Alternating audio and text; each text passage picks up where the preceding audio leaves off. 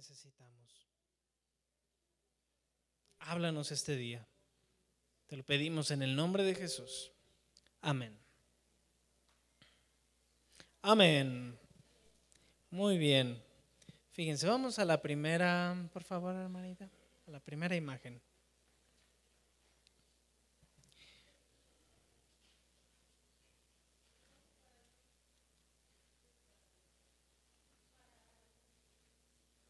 Muy bien. ¿A cuántos les gustaría caminar con Dios en su vida? No, pues todos decimos, ah, pues yo también. sí, todos queremos caminar con Dios, ¿verdad? Pues sí. Ahora, la Biblia nos habla que caminar con Dios tiene que ver con milagros. Si queremos caminar con Dios, debemos de estar abiertos a que Dios haga milagros. Cuando caminamos con Dios, deben de haber milagros. Eso es lo que nos dice la palabra de Dios, de principio a fin. Eh, desde Génesis empiezan a caminar con Dios y el primero que empieza a caminar con Dios es Enoch y desaparece. Dios lo toma y se lo lleva, ¿no? Eh, Abraham camina con Dios y Dios trae promesas a su vida y ¿qué crees? Trae un milagro. Él no podía tener hijos, y tuvo hijos. En el Nuevo Testamento, vámonos más adelante, en el Nuevo Testamento Jesús era la representación perfecta de lo que es caminar con el Padre Dios. Y él todo el tiempo vivía en milagros constantes. Milagros en cualquier tipo, ¿eh? sanidad de enfermedades, de dolores, eh, echando fuera demonios, milagros económicos. ¿Te acuerdas esa vez que, tenían que pagar los impuestos y no tenían dinero? Y Jesús le dice, ah, bueno, mira, ve, pesca un pez y de ahí vas a encontrar monedas, ¿no? Y así lo hace Pedro, encuentra monedas justo lo que necesitaba, de un pez, así. Nadie se había imaginado eso. Ahora, hay cinco mil personas y Jesús dice, ¿saben qué? Vamos a darles comida a todos. Oye Jesús, pero no tenemos, no tenemos con qué darles comida. Mira, un niño viene y trae cinco panes y ¿cuántos? Dos pescados. Ah, bueno, con eso alimentenlos a todos. Y pum, un milagro de comida. ¿No? Después vámonos con los discípulos. Ya Jesús se va.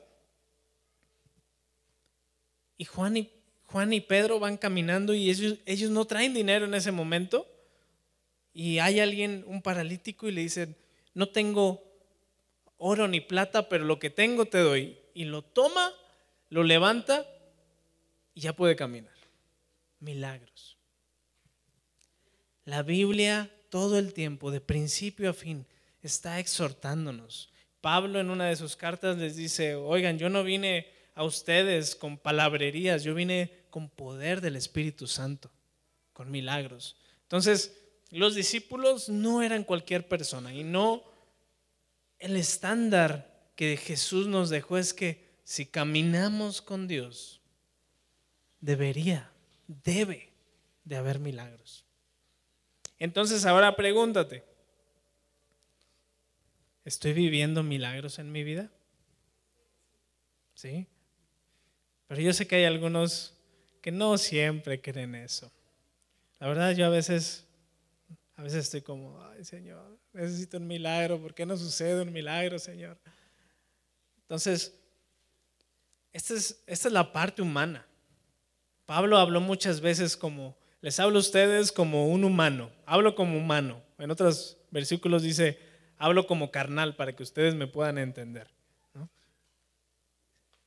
Entonces, a veces esa parte humana quiere salir de nosotros y no quiere vivir en esos milagros. Entonces, vamos a ver un poco de eso.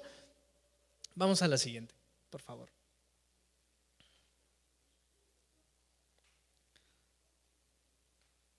Entonces Jesús nos invita a que vivamos una vida de milagros. Y fíjate, vamos a ir a Lucas 15, 11.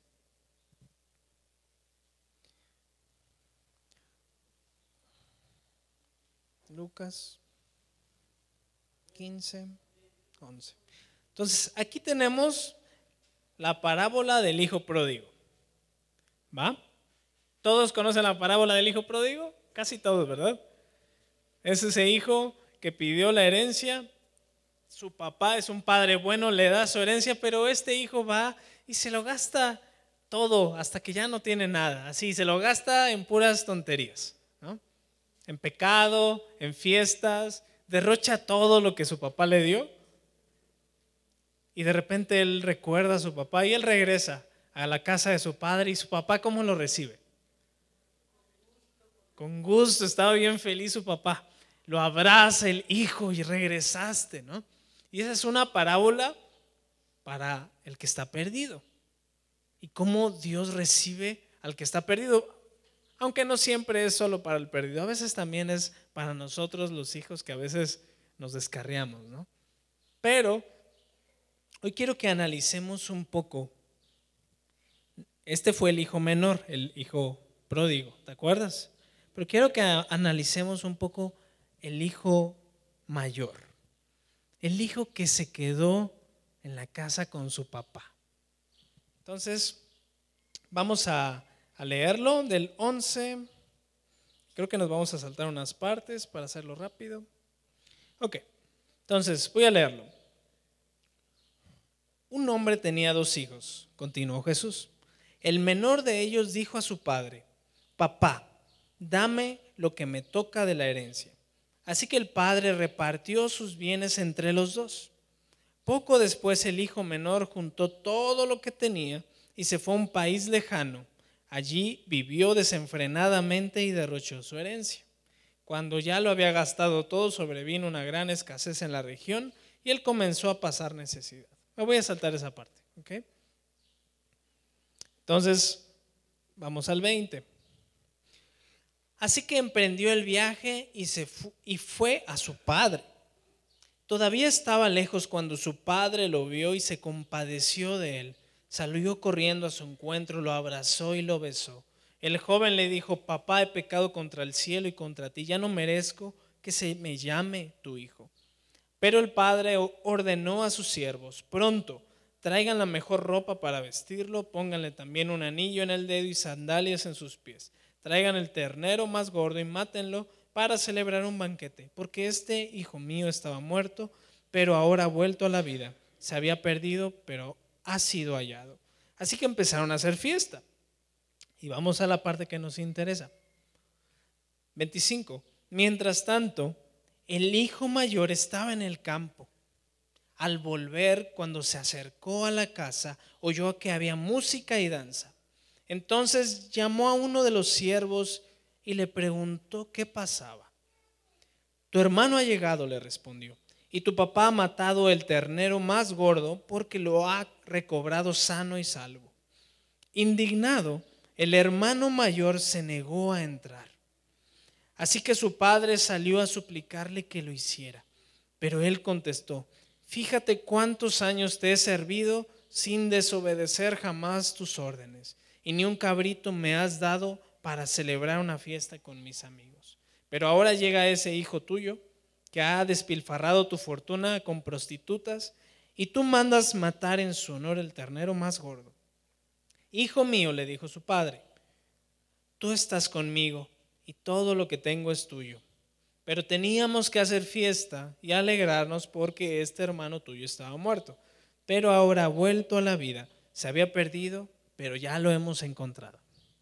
Muy bien. Vamos a analizar un poquito esto. Podemos regresar a la, a la siguiente imagen, por favor. Fíjate. Vamos a ver cómo era el hijo mayor. El hermano mayor. Y ahí te puso un chavo que está enojado. Ok, vamos a la siguiente.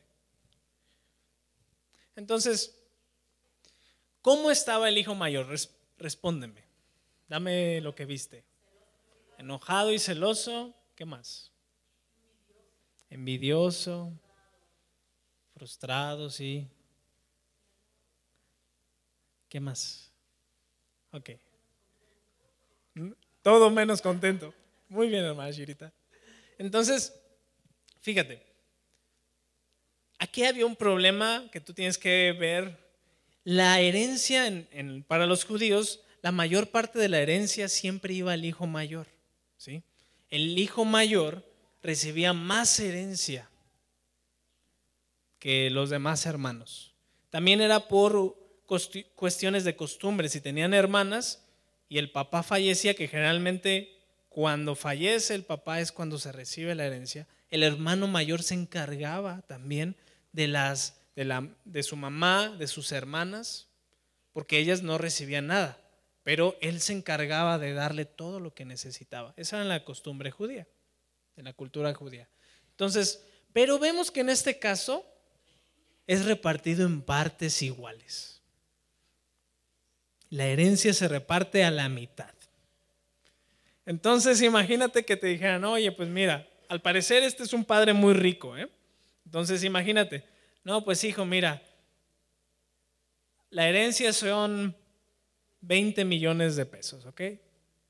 A ti te deberían de tocar 15 y a tu hermano 5.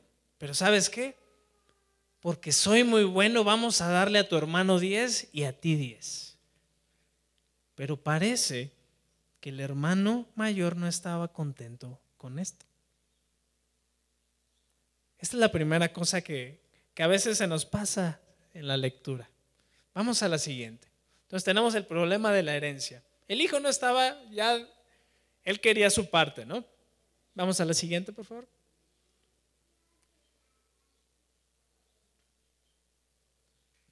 Entonces vemos que está molesto, indignado, eh, el hermano mayor.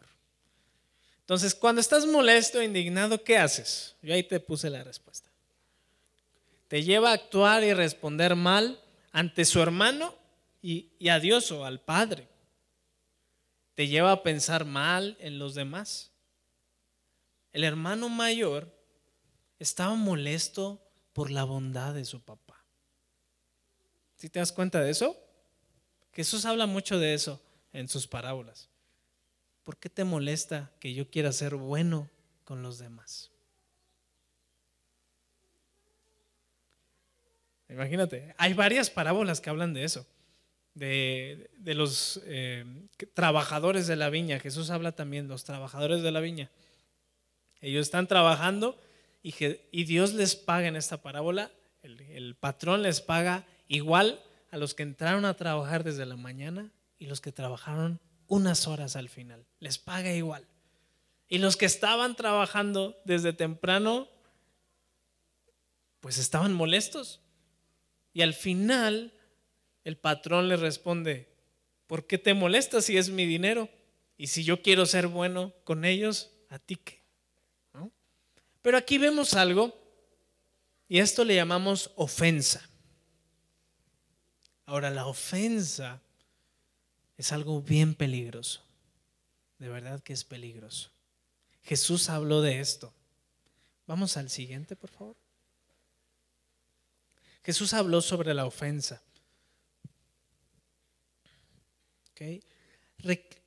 Esto hace, esta ofensa hace que... no se preocupe, hermanita. ¿Qué número íbamos? Esa, sí, sí. Vamos a la siguiente. Entonces, tenemos la ofensa, ¿ok? Ahorita vamos a hablar de la ofensa.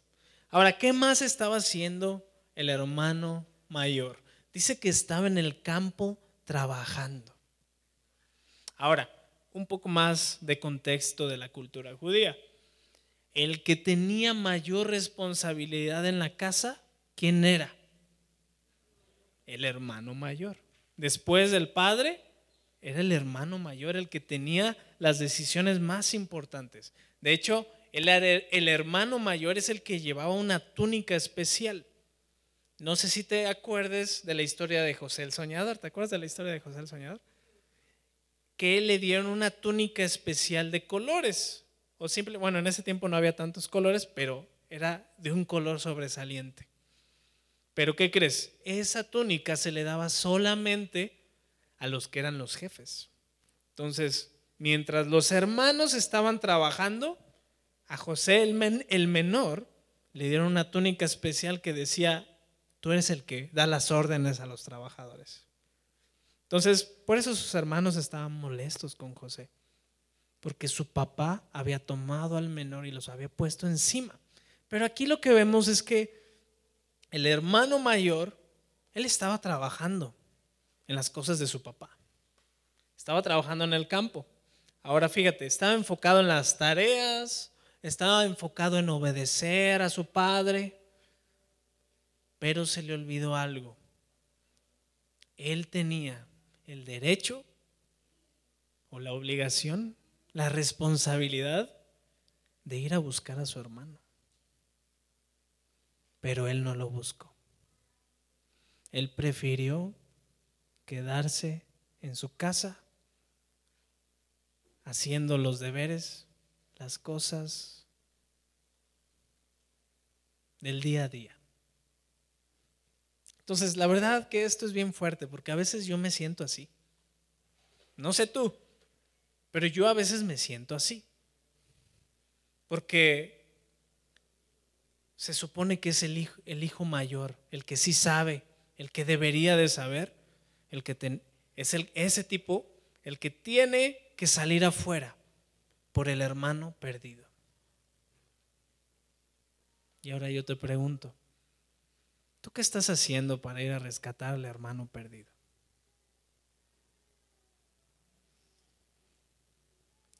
Vamos a la siguiente, por favor. Y ahora fíjate, esto sucede cuando estás ofendido. Estás siendo obediente a Dios. Vienes a la iglesia, yo vengo a la iglesia. Lo voy a hacer personal, ¿eh? yo vengo a la iglesia porque no quiero que nadie se vaya a ofender yo voy, vengo a la iglesia, pongo el audio, hago cosas, preparo las canciones eh, con anticipación, o a veces me desvelo preparando las canciones. Eh, ensayamos, llegamos temprano, nos levantamos temprano. Y al final hay momentos donde yo digo, Dios, ¿para qué estoy haciendo todo esto? te estoy obedeciendo, estoy haciendo eso, pero veo cómo tú bendices más a otras personas. ¿Por qué a aquella persona nada más lo veo que está desfilfarrando su vida en tonterías, haciendo lo que quiere, y yo estoy aquí obedeciéndote, haciendo lo que tú me has pedido? Entonces, ¿cuántos se sientan así como me siento yo a veces? O me puedo sentir a veces. Ok. Entonces, fíjate, vamos a la siguiente, por favor.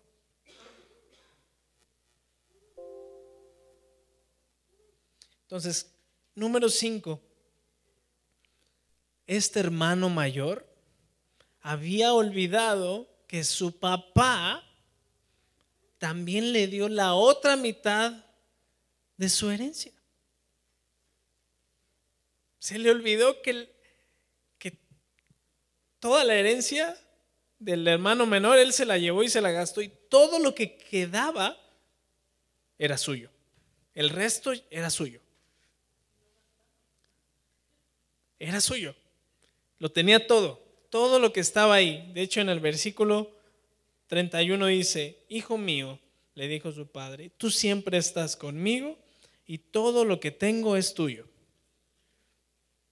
Y él está molesto porque Porque él, él no podía, él se sentía que no podía tomar un cabrito y comérselo con sus amigos. Entonces, fíjate, todo le pertenecía, él, era amo de todo y no se había dado cuenta. La ofensa no le permitía disfrutar de su herencia. No podía disfrutar de su relación con su padre. Entonces aquí vemos un problema. La ofensa no te permite disfrutar lo que Dios te ha dado y mucho menos tu relación con Él. Porque si el hermano mayor hubiera tenido una relación cercana a su padre, él hubiera visto que su papá estaba preocupado. Él hubiera visto que su papá cada mañana se levantaba a ver si venía su hermano él se hubiera dado cuenta y hubiera tomado la responsabilidad de decir, papá, voy a ir por mi hermano. tomar su responsabilidad. Ok, esto es una palabra fuerte, ¿verdad? Pero fíjate, hablemos más de la ofensa. Vamos a Mateo 24, 10. Em, a veces, no sé si tú sepas, ¿cuántos tienen una Biblia? ¿Sí? ¿Tú tienes la Biblia? Pues no, tú no tienes la Biblia. Tú no tienes la Biblia. ¿Sí sabías eso? Tú tienes una traducción de la Biblia. Y hay muchas traducciones de la Biblia, pero tú no tienes la Biblia. Y esto es importante entenderlo, porque um, fíjate cómo dice la nueva versión internacional. En aquel tiempo muchos se apartarán de la fe, unos a otros se traicionarán y se odiarán. Y batallé bastante para encontrar este versículo, pero vamos a la imagen anterior, por favor. Porque estas nuevas traducciones no te dicen la palabra que está usando en, en la Reina Valera del 1909. Ahí es un poquito más fiel a lo que está tratándonos de decir Jesús. Y muchos entonces serán escandalizados y se entregarán unos a otros y unos a otros se aborrecerán. Y la verdad, esta es la más cercana. Vamos a la siguiente imagen, por favor. ¿Por qué? Aquí usa una palabra muy específica que en el griego dice escandalizó. Ahora esta palabra tiene diferentes significados. Puede, las traducciones estaban bien. Puede significar caer. Muchos caen o se escandalizan o se, se les pone una trampa o caen en una trampa o les causa tropezar. Pero también tiene otro significado, ofender. Y Jesús dice que en los últimos tiempos muchos se van a ofender. Se van a escandalizar u ofender. Y entonces se van a apartar. Y, es, y peor aún, van a aborrecer los unos a los otros, entre los hermanos. Entonces, Jesús está hablando bien fuerte sobre la ofensa. ¿Por qué una vez más? Porque la ofensa no te permite tener una relación cercana con Dios ni disfrutar tu herencia. Vamos a la siguiente, por favor. Entonces ya voy a terminar, no te me duermas, ya estamos terminando, ¿eh? ya vamos a llegar al punto. Necesitamos obedecer a Dios, pero sin ofendernos por su bondad. A otros que son bendecidos y hacen lo que desean con su vida. Dios nos dio a todos habilidades y talentos. Y hay quienes los usan para bien, para gloria y honra de Dios, y hay quienes no. Y les va bien. Y es más, todos recibimos sol cada mañana, recibimos lluvia. Si tú tienes cosechas y te dedicas a la siembra, tú recibes lluvia y le sacas provecho a la lluvia más que todos. Entonces, vamos a la siguiente, por, favor. Dios es muy bueno. Entonces aquí les voy a compartir algo de que hemos experimentado. Entonces, creo que no todos estaban el día primero cuando compartí un poco de nuestro testimonio de Jenny y mío, pero quiero hablar de la bondad de Dios. Dios es muy bueno.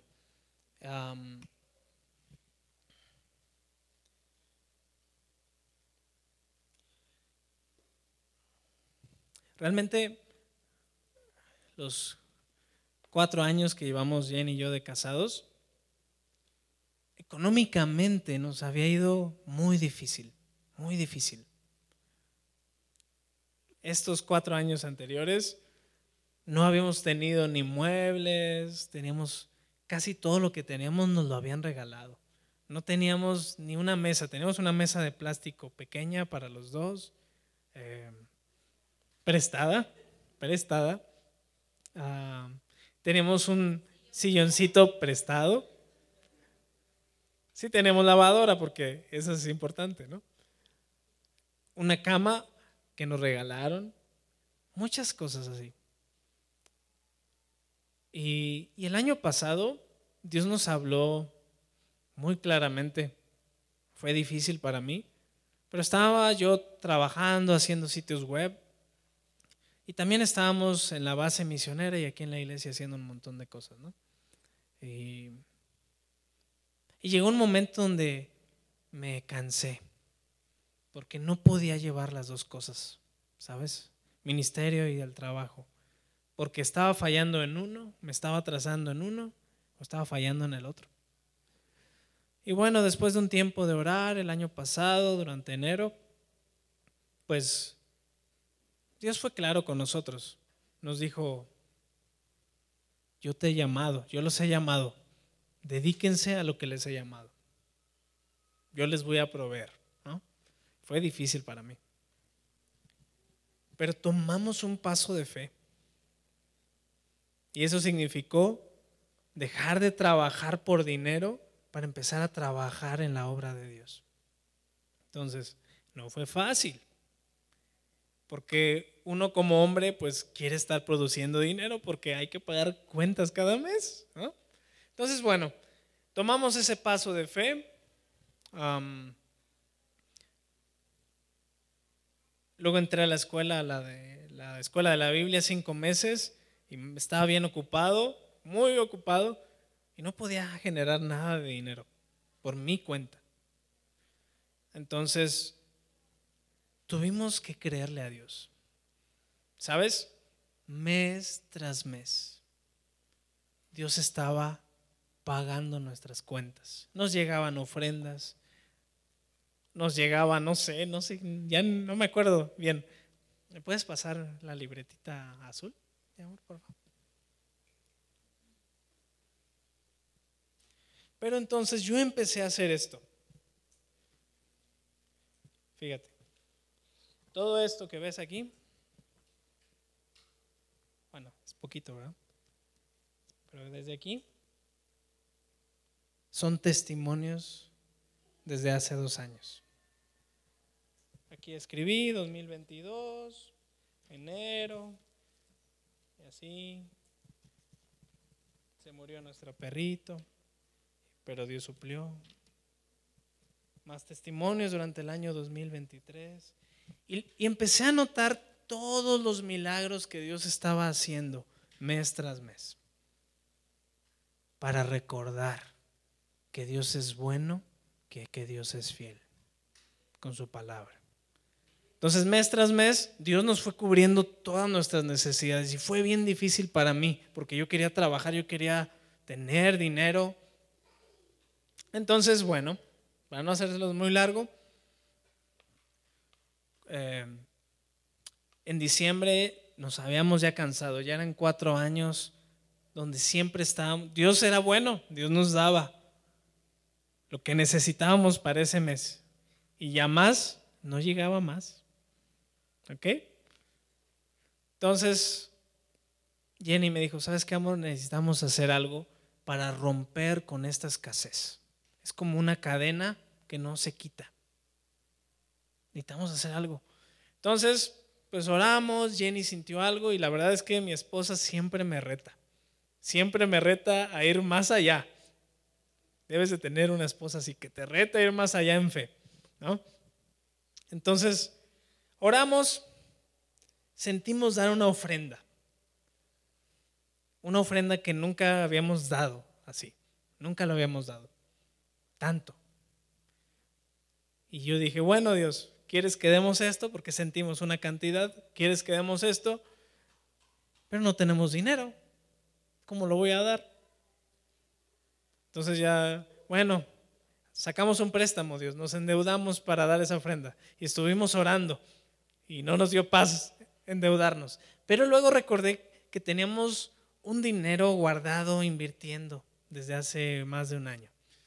Y dije, ay Señor, a ver, le echo cuentas y es más o menos esa cantidad. Entonces, tomamos ese dinero y en fe dijimos, vamos a ser obedientes a Dios.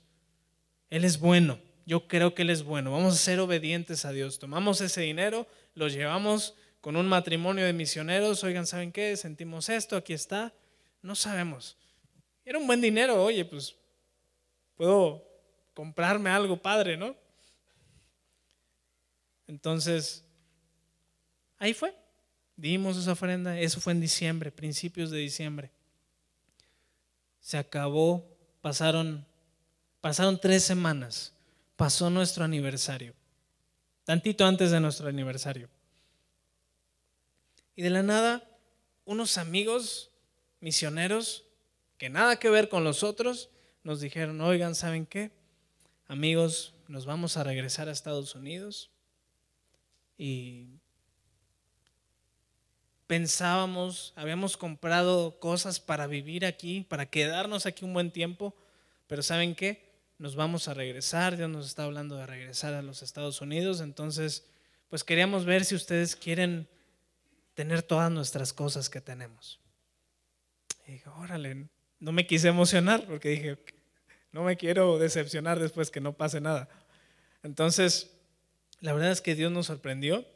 Ellos nos dijeron, si pueden mudarse a la casa aquí, la estamos rentando esta casa y ya se quedan con todo. Y de un día para otro, eh, en nuestro aniversario, nos dieron las llaves, aquí está.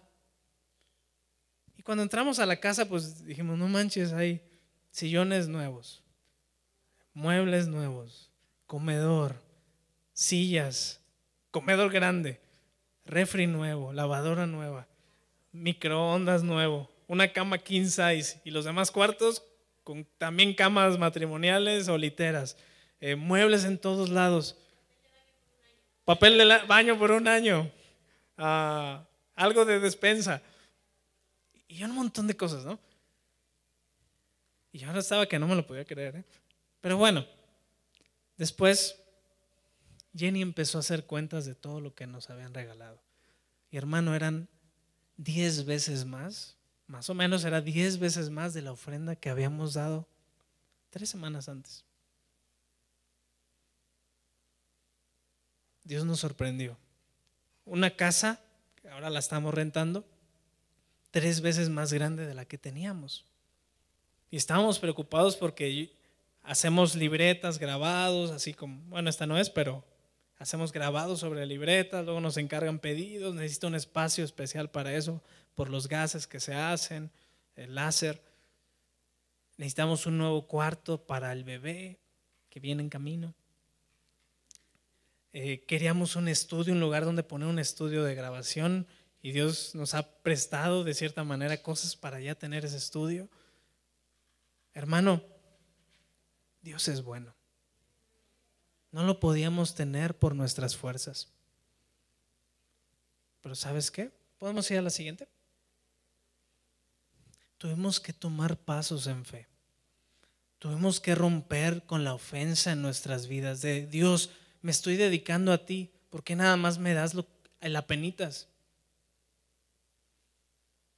Tuvimos que hacer cosas para retar nuestra fe. Y ahora, aquí te viene un ejemplo. ¿Sabías que la palabra fe en Antiguo y Nuevo Testamento es la misma palabra e intercambiable que la palabra fidelidad. Ahora, eso es bien importante, porque si tú cambias la palabra fe por fidelidad, tiene mucho sentido y le da otro sentido a la frase. Y aún los judíos hoy en día se pelean por saber a qué, a qué cosa se refiere. Qué. Pero fíjate, fe es igual a fidelidad. Entonces yo a veces digo, no, pues yo tengo fe. Pero fe también representa fidelidad. ¿Qué es fidelidad? Que alguien me diga su concepto de fidelidad. Ser fiel al Señor. ¿Qué más? Obediencia. También es permanecer. Ya no alcancé a buscar el significado de fidelidad, pero tú ya te puedes dar una idea. El justo por la fe vivirá el justo por su fidelidad vivirá. Entonces yo aquí te puse un monito que trae un paquete para explicarte este significado. ¿Ok? ¿Estás listo para el significado? Oh, no estás listo. Ya se viene ¿Estás listo para el significado? Ok. Fíjate, esto es para que no se te olvide lo que es la fe y la fidelidad. Fíjate, yo voy a enviar un paquete lejos, de grabados, de libretas, ¿ok? Entonces, yo lo tengo que enviar allá, a un lado lejos. Entonces, yo tengo fe de que va a llegar el paquete, pero me siento en una silla. ¿Va a llegar el paquete? ¿Sí o no? Si no lo envío, no. Muy bien, hermano. Entonces, bueno, entonces voy a tener fe de que va a llegar el paquete. Entonces, me pongo a trabajar los diseños, preparo el paquete, guardo todo, le pongo cinta, le pongo eh, la dirección, todo. Ok, tengo fe de que va a llegar el paquete. ¿Va a llegar? ¿Va a llegar? Pues no, ¿verdad?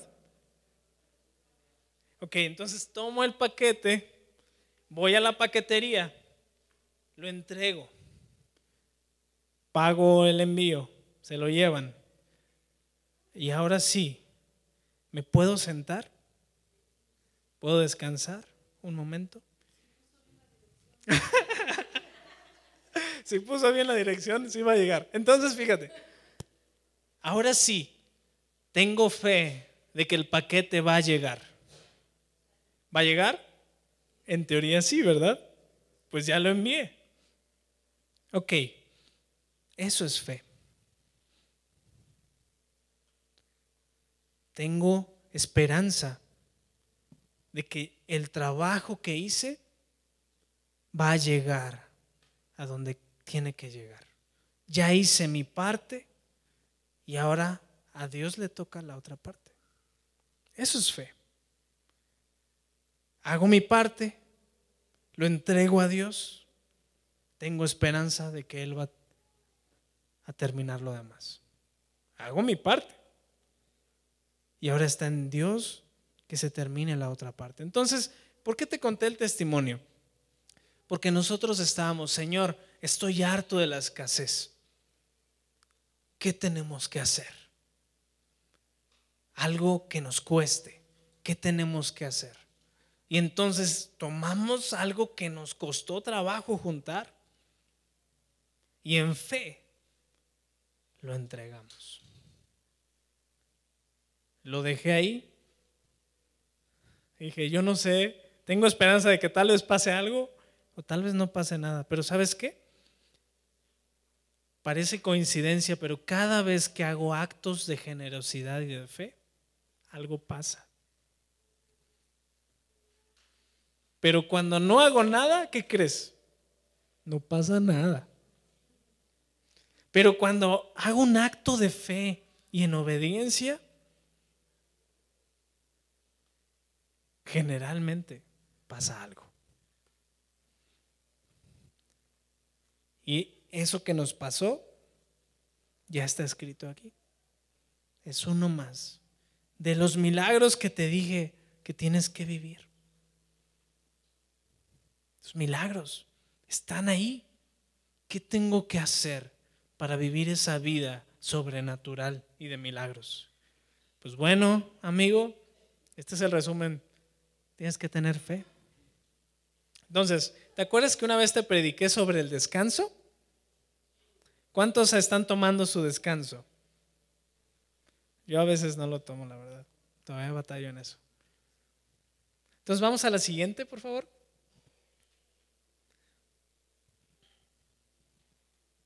Entonces, eso es fe.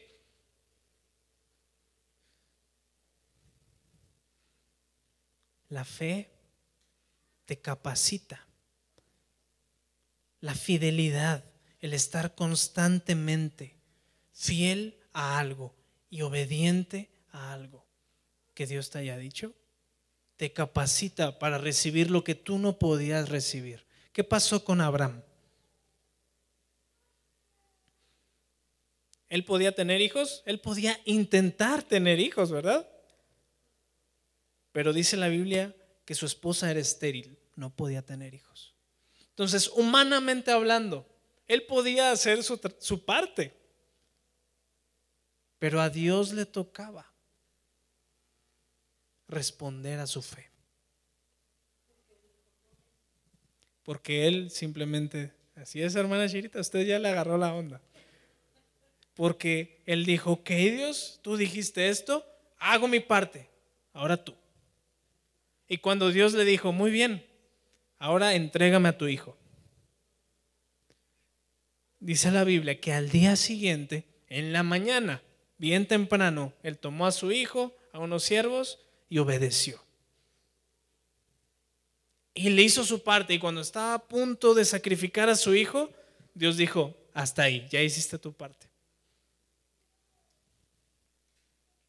Y después lo que sabemos es que Él se volvió el Padre de las Naciones. Entonces, vamos a ver un ejemplo porque ya con eso estamos terminando. Dios me pide, y esto lo hago personal, una relación real y cercana con Él. Es lo que Él me pide. A mí me lo está pidiendo. Me está pidiendo ser fiel en mis diezmos. Cada mes de lo que recibo dar el 10% me está pidiendo ser generoso. Ahora, a veces no me gusta contarlo, pero creo que es necesario. Nosotros, de lo poco que recibimos cada mes, apoyamos a otros misioneros. Hay que ser generoso. Así como yo recibo de alguien más, ¿por qué no ser generoso? Cuando recibimos las cosas yo estaba como, ay, si vendemos nuestra lavadora y, toda nuestra cocina, porque pues ya tenemos otra nueva, ¿no? Y Jenny me dijo, no, vamos a regalarlos y vamos a ser generosos como Dios fue generoso con nosotros.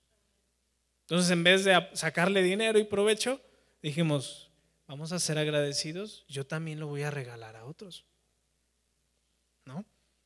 Entonces Dios me pide ser generoso.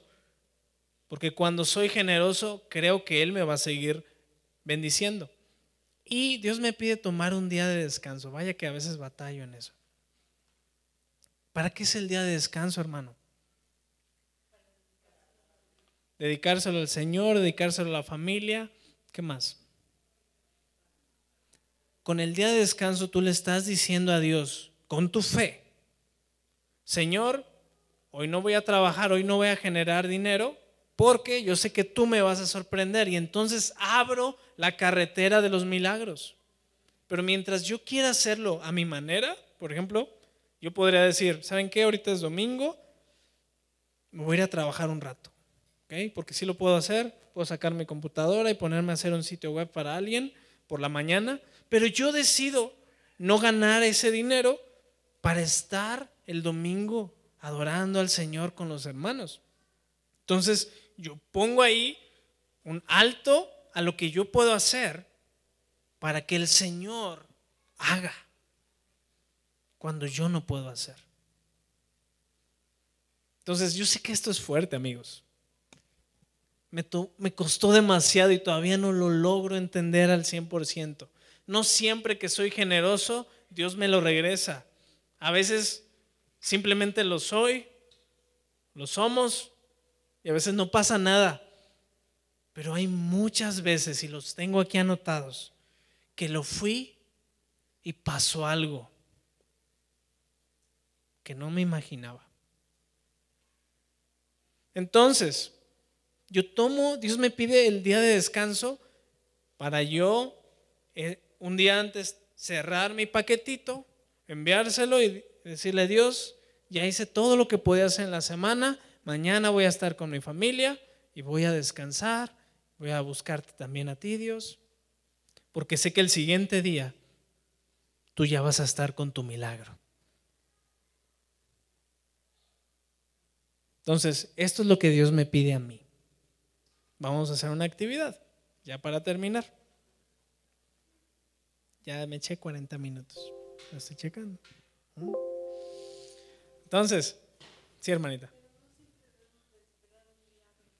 Así es, la hermana tiene toda la razón.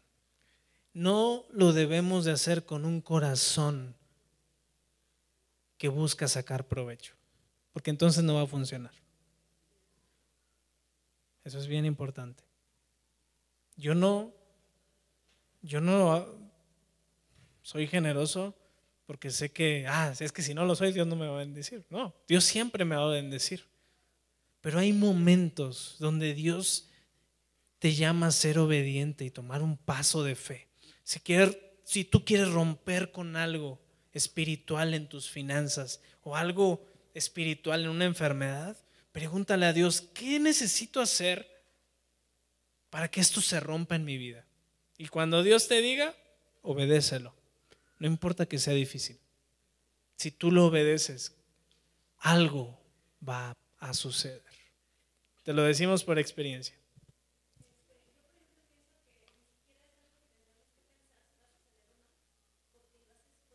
Exactamente.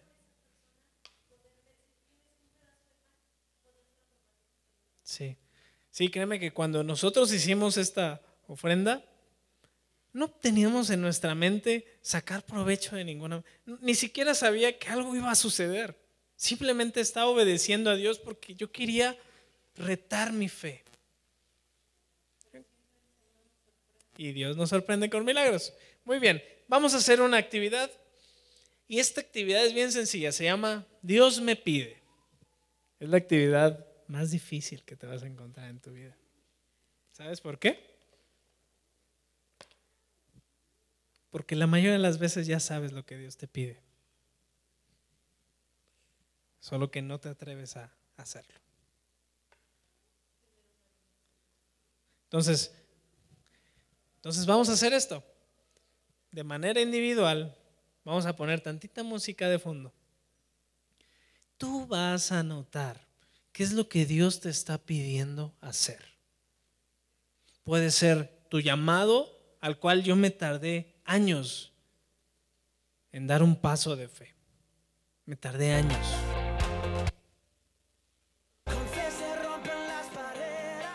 Me tardé años en dar ese paso de fe para el ministerio de tiempo completo. Y vaya que hubo amigos y familia que me decían, ¿están seguros de lo que van a hacer?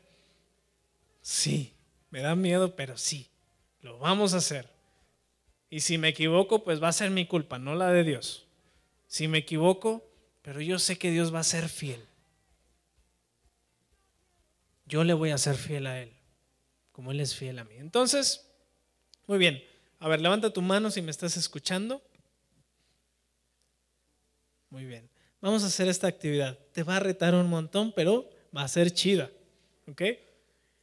Tú vas a anotar en tus teléfonos, en un WhatsApp, donde tú tengas a la mano, qué es lo que Dios te está pidiendo. A mí, mis primeros años de misionero en Veracruz, me costó mucho diezmar batallaba mucho en diezmar. Realmente me costaba porque yo decía, Señor, tengo bien poquito y, lo poquito te lo voy a dar a ti y trabajo en la iglesia y no recibo nada a cambio, Señor.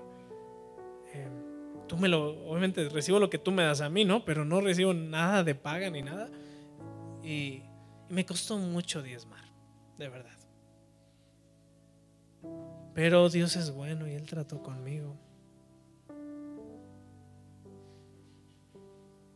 Tal vez Dios te está pidiendo solamente, no te piden más que una relación con Él. Diez minutos en la mañana, leer su palabra, buscarlo, orar. ¿Qué es lo que Dios me está pidiendo hoy? Tiene que ser algo que rete tu fe. Si no, no, Dios no te está pidiendo eso. Si no te reta, no viene de Dios. Adelante, cinco minutos.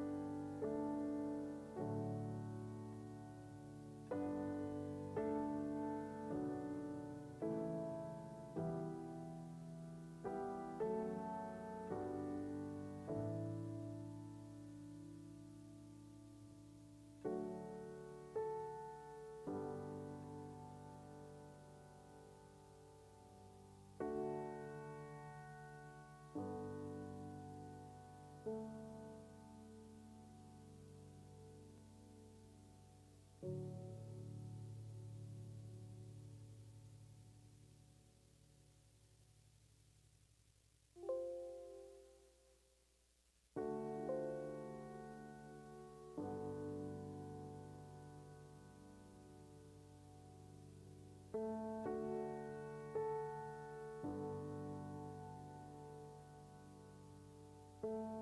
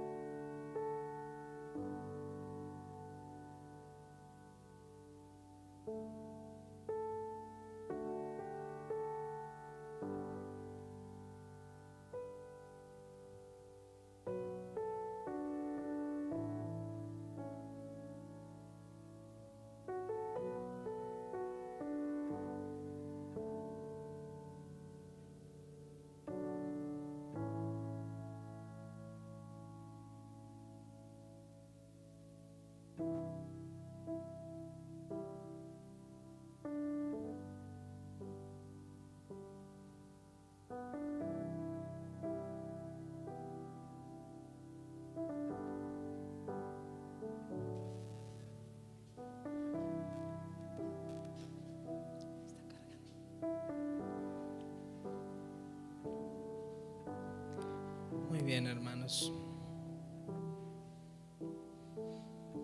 Espero que Dios te haya hablado en esta predicación. Te voy a invitar a que te pongas de pie y podamos orar un momento para cerrar este tiempo.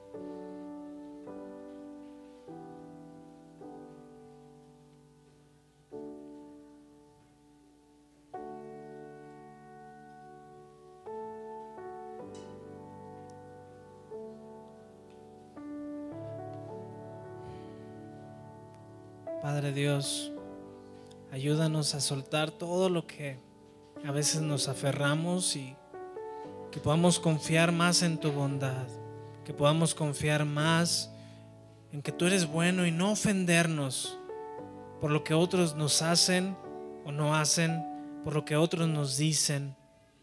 Ayúdanos a no ofender nuestro corazón, para no separarnos de ti para que podamos disfrutar esta relación contigo y tu bondad. Ayúdanos a disfrutar de lo bueno que eres cada día con nosotros, que podamos confiar que tú eres bueno y nos vas a proveer todas nuestras necesidades. Padre Santo, te entregamos este tiempo. Reta nuestra fe. Queremos ser fieles a ti. Queremos permanecer. Que nuestra fe te agrade. Así como Abraham. Así como Jesús. Te entregamos este tiempo, Señor. En el nombre de Jesús.